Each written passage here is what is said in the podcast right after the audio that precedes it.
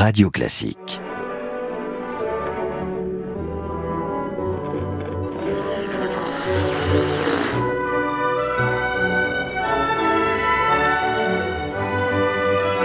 Notre liste de grands leaders historiques commence à s'allonger et nous, nous commençons à savoir un peu comment, euh, comment vous les présenter. Bonjour, cher Gérald. Bonjour Franck, heureux de te retrouver. Oui, moi aussi, ça me fait plaisir. Euh, nous avons maintenant euh, presque créé un, un, lien, quelque chose de particulier dans ce rapport que nous avons aux, aux grands hommes de l'histoire. Alors, aujourd'hui, un personnage, tout ce qu'il y a de plus contemporain, puisque nous allons parler du pasteur noir américain célèbre, du pasteur baptiste Martin Luther King, que vous me permettrez d'appeler Martin Luther King. Oui, absolument, Franck. Et nous connaissons tous ce discours emblématique qu'il prononça euh, lors de la marche sur, euh, sur Washington, le célèbre I Have a Dream. Martin Luther King va littéralement changer la notion de combat contre les inégalités en prenant notamment la non-violence et la désobéissance civile. Puis il y a eu Gandhi, Gandhi qui a influencé Martin Luther King. Alors leur démarche était en fait empreinte de courage et de créativité et avec eux la contestation a pris un tout autre visage. Grand leader, les leçons de l'histoire avec Franck Ferrand et Gérald Carsanti avec Wooz, le logiciel leader du staffing qui fait briller vos talents. whoz.com je vais peut-être vous commencer par vous raconter la vie de, de, ce personnage, de ce Martin Luther King, qu'on a l'impression de connaître, mais peut-être pas tant que ça finalement. Euh, c'est une vie euh, qui appartient quasiment presque plus à l'actualité qu'à l'histoire pour nous. On est vraiment dans, dans le XXe siècle. Il est né euh, au moment de la grande crise d'ailleurs, hein, au moment de cette crise qui a complètement ravagé les États-Unis. Et il naît dans cette communauté noire qui à l'époque subit la ségrégation, bien entendu, surtout dans les États du Sud. Et n'oubliez pas que lui est né à Atlanta. C'est un homme de foi, c'est un personnage charismatique dès sa jeunesse d'ailleurs. Il cite les évangiles à tour de bras il va devenir pasteur, pasteur baptiste. Et au milieu des années 50, on est en 1955 exactement, c'est-à-dire que c'est encore un tout jeune homme, hein, il n'a même pas 26 ans, il va se prendre de passion pour un combat, le combat pour les droits de sa communauté. C'est euh, l'affaire Rosa Parks qui l'a euh, sensibilisé, bien entendu. Rosa Parks, euh, c'est cette jeune femme qui, dans un, autobus, avait refusé de céder sa place à un blanc. Il va y avoir autour d'elle une sorte de mobilisation, mais c'est une mobilisation assez particulière car c'est une mobilisation qui va, en tout cas, dans la mouvance de euh, Martin Luther King, qui va se révéler non violente. N'oubliez pas qu'on est quelques années seulement après la mort du Mahatma Gandhi, qui a été assassiné en 1948. Nous aurons l'occasion d'en reparler dans la deuxième partie de cet échange. Bref, euh, Martin se bat, euh, lutte contre le racisme, va essayer de mettre en place un certain nombre de protocoles pour aboutir à des droits civiques. Et ça amène ça au célèbre discours de 1963, hein, ce discours euh, euh, à l'issue de la marche pour l'emploi et de la liberté à Washington, ce discours qui commence par cet anaphore I have a dream, j'ai fait un rêve. Ce discours, il va euh, dépasser largement les frontières des États-Unis pour devenir une sorte de symbole de libération à l'échelle l'échelle mondiale. Martin Luther King aurait pu encore sans doute mener une très grande carrière. Il faut dire que, mais je ne sais pas si nous aurons tellement euh, l'occasion de développer ça ensemble aujourd'hui, mais il faut dire qu'il est aussi rattrapé par un certain nombre d'affaires euh, privées. Euh, des membres de la CIA lui en veulent et savent comment le tenir d'une certaine manière. Toujours est-il que en 1968, alors qu'il se trouve à Memphis, il va être assassiné par un blanc ségrégationniste et c'est c'est un, choc évidemment pour le monde entier, mais c'est un choc d'abord et avant tout pour cette communauté noire qui, pour une part d'entre elles, va euh, tomber à ce moment-là dans la pire violence. Est-ce qu'on peut dire qu'on a résumé à partir de là la, trajectoire de Martin Luther King?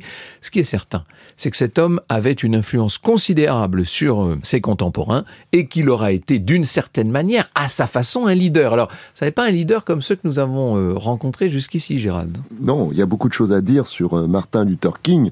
C'est quelqu'un d'emblématique. Il est devenu quelqu'un d'extrêmement emblématique, une référence pour ce combat non violent dont on va parler. Alors, pour résumer bah, l'homme qui euh, j'ai euh, trouvé deux caractéristiques essentielles. Et puis, je voudrais citer aussi quatre textes court, mais qui résume bien en fait ce qu'il a pu accomplir. Alors les caractéristiques, tout d'abord, bah, pour atteindre des objectifs tangible, on va dire. Par exemple, l'adoption par le Congrès américain en juillet 1964 du Civil Rights Act, c'est-à-dire la loi pour les droits civils, eh bien, il fait preuve de patience. C'est le premier mot. Il fait preuve de patience. C'est ce qu'on a appelé à son sujet la stratégie des petits pas. C'est un trait de sa psychologie. Mieux vaut des actions ciblées qu'un combat général pour la ségrégation globale qui finalement, selon lui, sera moins efficace. Le deuxième mot, c'est la persévérance. Il ne lâche rien, il ne se décourage pas, les échecs pour lui sont des étapes, et les victoires ben, ne sont, sont pas forcément des acquis. Il sait très bien que tout peut être mis en cause à tout moment. C'est ce qui va lui permettre de toujours progresser. Une grande partie de ce qu'il va pouvoir faire est remis en cause immédiatement. Immédiatement, et donc il le sait. Alors, quatre textes que je voudrais citer, quatre extraits euh, courts. Le premier, tu en as parlé déjà, Franck, euh, c'est le fameux discours, le plus célèbre d'entre eux, euh, sur lequel je reviendrai d'ailleurs un peu plus tard I Have a Dream, j'ai euh, fait un rêve, d'ailleurs tu l'as très bien imité tout à l'heure, hein, j'ai noté. Euh, il le délivre donc le 28 août 1963, lors de cette fameuse marche sur Washington. Alors 250 000 personnes. C'est énorme, hein. c'est énorme. À une époque où il n'y a pas Internet, etc., c'est absolument énorme. Je le cite, euh, Je rêve qu'un jour sur les collines rousses de Géorgie, les fils d'anciens esclaves et ceux d'anciens propriétaires d'esclaves pourront s'asseoir ensemble à la table de la fraternité. Alors ce texte aux accents poétiques nous dit une chose, eh bien ça témoigne du caractère visionnaire de Martin Luther King. C'est un visionnaire et ça dépasse la communauté afro-américaine. Il ne se, il ne se limite pas à sa communauté, il va bien au-delà. Le deuxième texte que je voudrais citer, c'est le 10 décembre 1964, c'est le discours d'acceptation de son prix Nobel de la paix à Oslo.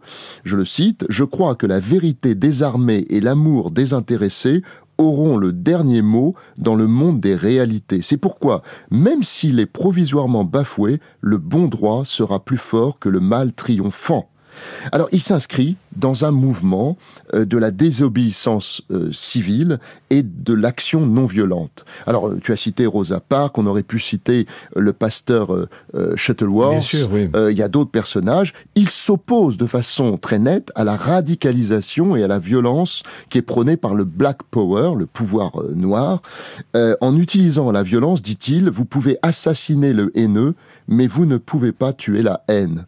C'est donc le mot qu'il faut retenir là, c'est la prise de position. C'est quelqu'un qui prend des positions. Mais alors quel type de leader? Comment est-ce qu'on pourrait définir ce leadership-là? Alors pour continuer à le, cerner et répondre à, cette question, Franck, eh bien le troisième discours est à New York. Il le prononce à New York le 30 avril 1967, où il aborde la guerre du Vietnam.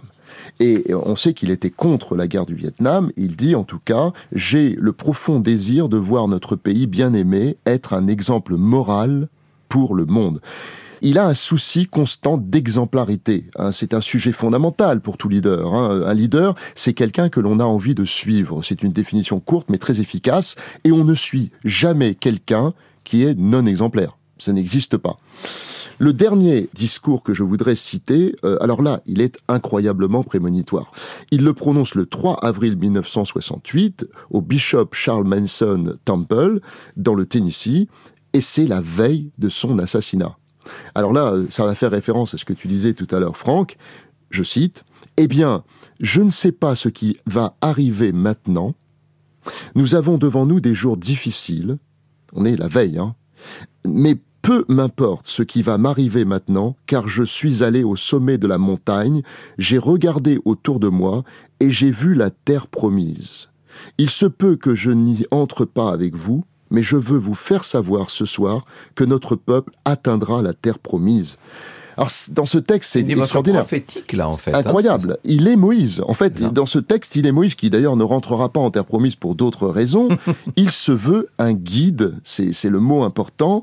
Celui qui trace la route. C'est un leader somme toute. Et pour répondre à, ta question, bah c'est un guide en fait. Hein. C'est un guide spirituel parce que il est pasteur aussi et il veut incarner quelque chose, mais il est en permanence habité par les textes, les textes sacrés de la foi. Un homme pragmatique, un homme obstiné, un homme visionnaire et quelqu'un qui est capable donc de montrer un horizon à une multitude.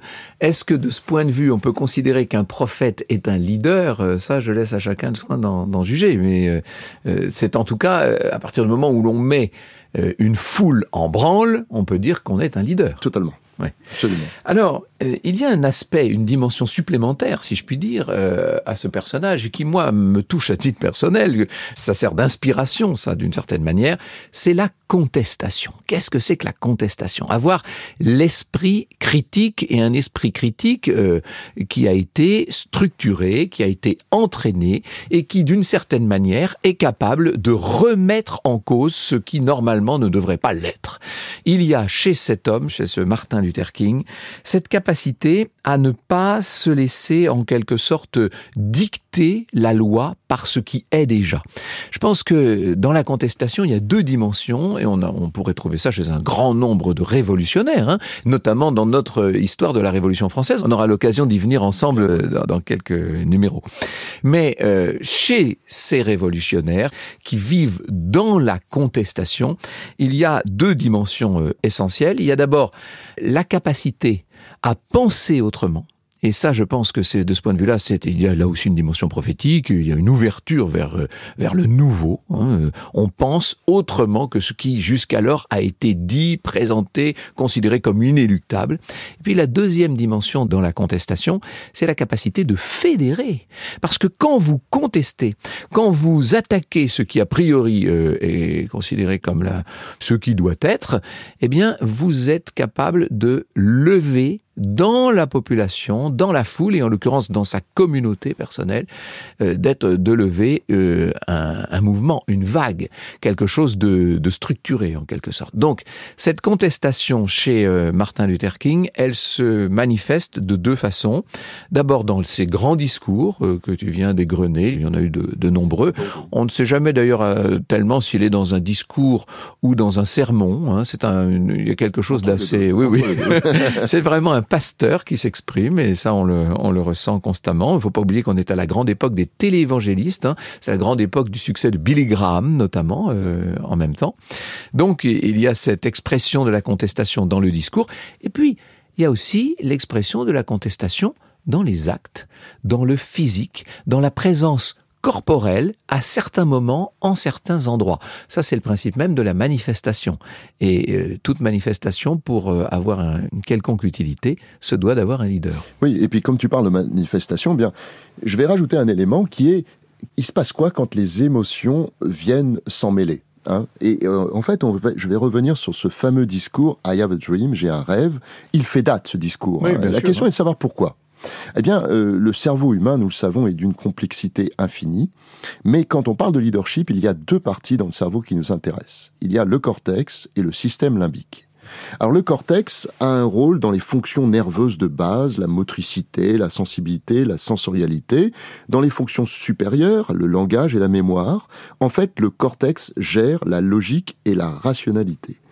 Alors quand on voit, on est dans un amphithéâtre et on voit une personne intervenir, euh, euh, brillante, etc., on, le suit, on, adhère à ses idées, en fait il parle avec euh, son cortex au cortex de son auditoire, c'est-à-dire avec son cerveau intelligent au cerveau intelligent de son auditoire. S'il est brillant, ce qu'il va générer, c'est la compréhension.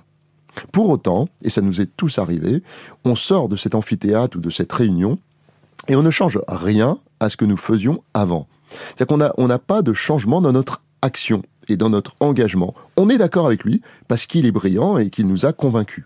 Pour générer l'action, ce qui est recherché par des leaders, et Martin Luther King en particulier, eh bien, il faut toucher donc l'autre partie du cerveau, à savoir le système limbique ou le cerveau émotionnel. Mhm. C'est le temple des émotions, bien sûr. C'est aussi là que on gère la mémoire, l'élaboration des comportements, et ce sont bien les émotions qui déclenchent par adhésion l'action.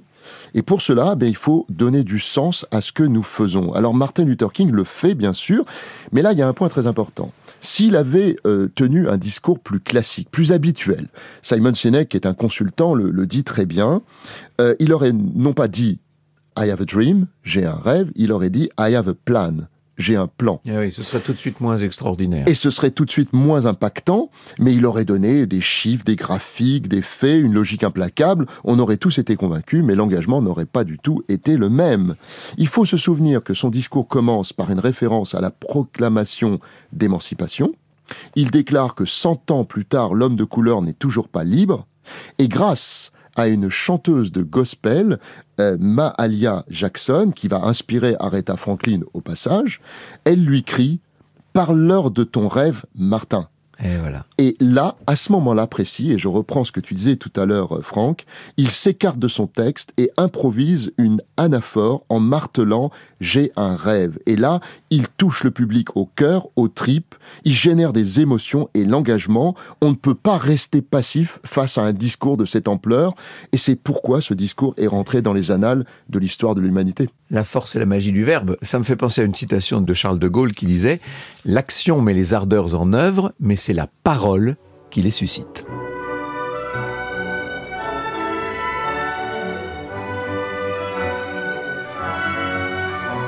Évidemment, euh, Martin Luther King avait des, des, modèles. Il en a eu un certain nombre, y compris dans, dans sa propre communauté, parmi les, les pasteurs qui l'ont formé. Mais il en avait un surtout, qui sera d'ailleurs aussi le modèle de Nelson Mandela, Nelson Mandela. et d'autres personnages d'importance peut-être un peu moindre. Ce modèle, c'est le Mahatma Gandhi. Mahatma, la grande âme, Gandhi, Mohandas Karamchand Gandhi, qui au départ était un, un avocat euh, venu de son, de son Inde natale, euh, de faire ses études à Londres, qui a commencé à travailler pour une société en Afrique du Sud et qui découvre en Afrique du Sud ce que c'est que la ségrégation et qui là va développer lui aussi toute une théorie de lutte contre la ségrégation et c'est à l'issue de la Première Guerre mondiale qu'il rentre chez lui et là il y a une sorte de transfiguration fantastique chez cet avocat qui jusqu'alors portait des complets vestons, enfin tout ça très chic, hein, évidemment très à l'anglaise, hyper british. Du jour au lendemain, il se met à, se vêtir de la manière la plus traditionnelle. Vous savez, il ne quittera plus jamais cet habit euh, traditionnel et, ses sandales. Hein. Euh, et il y a chez Gandhi euh, une dimension tout à fait extraordinaire. On parlait de prophète tout à l'heure. Alors lui devient la conscience, en quelque sorte, d'un peuple qu'il considère comme un peuple asservi par la colonisation britannique. Et Gandhi va lancer un certain nombre d'actions, dont la célèbre marche du sel, qui sera en quelque sorte le sommet de sa vocation. Il y a chez Gandhi la capacité à s'opposer au pouvoir administratif et politique de la Grande-Bretagne par le sit-in, par de désobéissance civique et par la non-violence. Cette non-violence, elle devient la satyagraha, dit-il, hein. cette non-violence, elle devient en quelque sorte le fil conducteur de toute une vie qui aboutira, ça paraît complètement incroyable, mais qui aboutira à l'indépendance. Certes au lendemain de la Seconde Guerre mondiale, certes à la faveur des événements géopolitiques globaux en 1947, mais néanmoins une indépendance que Gandhi, par la, la, la force de sa conviction non violente, aura réussi à, entraîner. Alors, Évidemment, euh, Gandhi euh, n'empêchera pas la partition du pays hein, entre les, les hindouistes d'un côté, les musulmans de l'autre, avec la création du Pakistan. Et les nombreuses euh, grèves de la faim qu'il mènera n'aboutiront pas à la réunification du parti du Congrès. et il sera finalement assassiné par un nationaliste en 1948. Il n'empêche que l'exemple qu'il a donné va servir à partir de là de, moteur à un très grand nombre de révoltes et de contestations pour y revenir dans le monde entier. On peut dire d'une certaine façon que le, le combat de Martin Luther King, il a déjà été mené et accompli par le Mahatma Gandhi les grands hommes de combat, entre guillemets, parce que c'était un combat pacifique, sont souvent euh, malheureusement victimes d'un assassinat ou, ou d'un enfermement hein, pour Mandela. Euh, mais c'est comme ça. Alors euh, là, on aborde avec Gandhi un autre monument énorme du leadership. Il a tellement inspiré. On avait, euh, dans une discussion euh, récente, Franck euh, dit Gandhi, c'est n'être rien soi-même, c'est un peu la force du faible. Je pense que c'est une bonne définition. Alors, euh, d'ailleurs, euh, la satyagraha dont tu as parlé tout à l'heure, c'est c'est la force de la vérité. Hein, mm -hmm. Quelque part, ça parle. Alors, les leaders ont besoin d'ancrer leur démarche sur des faits. Euh, des événements, des actes généralement dramatiques qui sont comme des déclencheurs. Euh, pour Gandhi, eh ben, ça va être le massacre d'Arimsar, où les Anglais tirent à vue sur des hommes et des femmes désarmés, euh, les tuant par centaines. Ça va être un choc énorme pour tout le monde, mais aussi pour, euh, pour Gandhi qui va déclarer le début de ce qu'on va appeler la désobéissance civile, ne pas coopérer avec les Anglais. Alors moi j'ai retenu finalement cinq enseignements de la vie de Gandhi. Alors je dis cinq enseignements, on pourrait y passer euh, trois jours sans s'arrêter de parler, mais je vais euh, en citer cinq. À vos stylos, prenez des notes. Alors le premier, c'est la vision. Euh, au-delà de l'indépendance, qui est son objectif euh, final, l'indépendance de l'Inde, comme Alexandre le Grand, dont nous avons déjà parlé, Franck, eh bien, il veut réunir deux cultures en un État. Euh, tu l'as cité tout à l'heure, les communautés hindoues et musulmanes. Alors, il y parvient, mais pas totalement, puisque effectivement, bah, l'Inde va se séparer et ça va donner naissance au Pakistan. Mais en tout cas, il avait cette vision-là qu'il poursuivait avec détermination. Le deuxième point, c'est comprendre avant d'agir. C'est quelqu'un qui est, euh, comme beaucoup de leaders, il n'est pas dans l'action immédiate, il veut d'abord comprendre, c'est ce qu'il va faire avec les paysans. Il va essayer de comprendre leur situation, ce qui va lui permettre d'être extrêmement clair et efficace par la suite. Le troisième point, tu en as parlé aussi, c'est la créativité. En leadership, c'est absolument fondamental. C'est concevoir des actions marquantes et communiquer dessus. Alors, il invente le jeune politique, par exemple. C'est lui qui invente le jeune oui, politique. la grève de la faim. Exactement. Et il dit d'ailleurs, le bonheur, c'est lorsque vos actes sont en accord avec vos paroles. C'est plutôt d'actualité comme propos. Et puis, il a ce coup de génie, c'est la marche du sel. Évidemment, les Anglais ponctionnent une taxe sur le sel. Il trouve ça inacceptable. Il va générer cette, créer cette marche du sel, euh, qui va avoir une résonance et un impact absolument incroyable, euh, qui va amener, amener euh, qui va aboutir à l'indépendance de l'Inde, dont il est le père fondateur. Alors, les, les deux derniers points, c'est, il est ferme mais respectueux de l'adversaire. On constatera ça tout le temps. Et puis enfin, le courage plus tard, comme Martin Luther King beaucoup plus tard, il fait de la prison, il ne renie jamais ses idées, il reste ferme sur ses valeurs. Ça, c'est très important. Et euh, on pourrait conclure en disant que tout au long de son parcours, on voit que lui, en tant que personne, ne compte pas. N'être rien soi-même, mais être tout pourtant, la force du faible en apparence génère la faiblesse des forts. Gandhi est en fait un rebelle discret qui s'inscrit dans le temps. Cette force du faible, alors lui il parlait de la force de la vérité, il disait que quand une vérité s'impose, le simple fait de l'énoncer est en soi une victoire. Et ça je pense que c'est... Et une force. Et, une force. Mais ça c'est toute la question de l'aletheia euh, grecque également. Hein. C'est à la base de tout positionnement et de tout engagement politique. Mais euh, lorsqu'on parle de la force du faible, on fait forcément référence à Confucius, on fait forcément référence euh, à la pensée chinoise et à un grand stratège chinois qui était Sun Tzu, qui disait qu'il fallait, parfois lorsqu'on est très faible, ça peut donner une grande force, à condition de savoir orienter la force d'autrui dans la bonne direction. Lors du tout premier de nos échanges sur Alexandre le Grand, nous parlions de la relation Orient-Occident. Est-ce qu'on peut pas dire que là, cette euh, méthode du Mahatma Gandhi est une méthode essentiellement et proprement orientale finalement.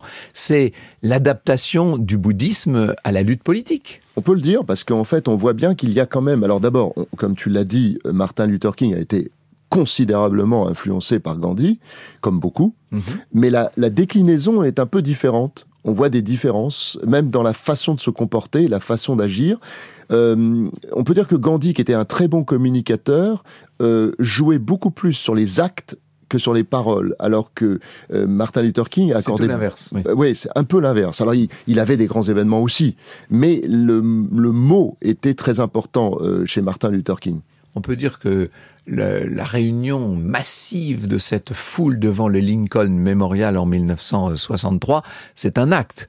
Mais ce qui rend euh, cet acte possible, ce sont toutes les paroles du, pasteur, en l'occurrence. Oui, et ce qui est assez drôle, c'est que, en fait, finalement, euh, si cette chanteuse du gospel n'était pas intervenue, il aurait peut-être, on ne saura jamais, mais peut-être euh, fait un discours assez classique.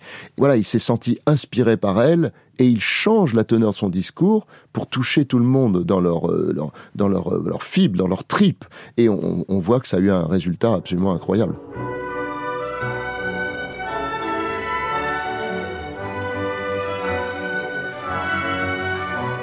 On a été un peu disert sur, euh, sur ces non-violents et du coup il reste peu de temps pour la conclusion, Gérald. Ah, la conclusion c'est la non-violence. Euh, c'est sur la non-violence parce qu'on est dans un monde de violence aujourd'hui. Hein. Les guerres de religion, euh, le terrorisme, la violence urbaine, verbale, physique, on la vit un peu tous les jours. Gandhi disait d'ailleurs la non-violence est la plus grande force que l'humanité ait à sa portée. Elle est plus puissante que l'arme la plus destructive inventée par l'ingéniosité de l'homme. Alors quelques réflexions pour qu'on se fasse une idée entre l'efficacité finalement de la non-violence versus la, violence. Alors la non-violence euh, active, j'insiste sur le mot active, n'est pas une forme de lâcheté. Euh, c'est une véritable résistance. Alors on sait que Martin Luther King avait euh, un partenaire d'une certaine façon parce qu'il se rejoignait sur le fond, mais en même temps un opposant, c'était Malcolm X, qui lui ben, voyait les non-violents comme des personnes qui étaient dans la soumission. Hein, si ce dernier se retrouve avec Martin Luther King sur la finalité, les deux leaders s'opposent sur la méthode. Alors, euh, euh, Martin Luther King s'opposera encore davantage avec le radicalisme, comme je le disais tout à l'heure, du Black Power ou le militantisme violent du Black Panther Party où là, il y a vraiment une opposition euh, totale. Mais je voudrais terminer sur quelque chose qui est assez marquant, en, écoutant finalement, en lisant euh, tout ce qui a pu s'écrire sur Martin Luther King, euh, on pense évidemment à l'opposition entre la loi du talion d'un côté, œil pour œil, dent pour dent, qui, pourrait représenter une forme de, entre guillemets, de, violence, et la fameuse phrase extraite du serment sur la montagne que l'on prête à Jésus-Christ dans Matthieu, je cite, mais si quelqu'un te gifle sur la joue droite, tends-lui encore l'autre. Dans ce combat non violent, euh, que ce soit Gandhi, ou, mais surtout Martin Luther King qui était pasteur, et comme tu l'as dit tout à l'heure, il y a bien sûr une incarnation extrêmement euh, biblique. Oui, pour ne pas dire christique. Ben, on peut le dire. Et des moyens justes mènent à des fins justes versus la fin justifie les moyens, la fameuse phrase de Machiavel qu'on répète souvent. Dans tous les cas, il est absolument irrationnel de recourir à la violence pour instaurer la paix. C'est un paradoxe incroyable. Et il faut se souvenir, Franck, que le pouvoir est finalement toujours fondé sur le consentement des peuples.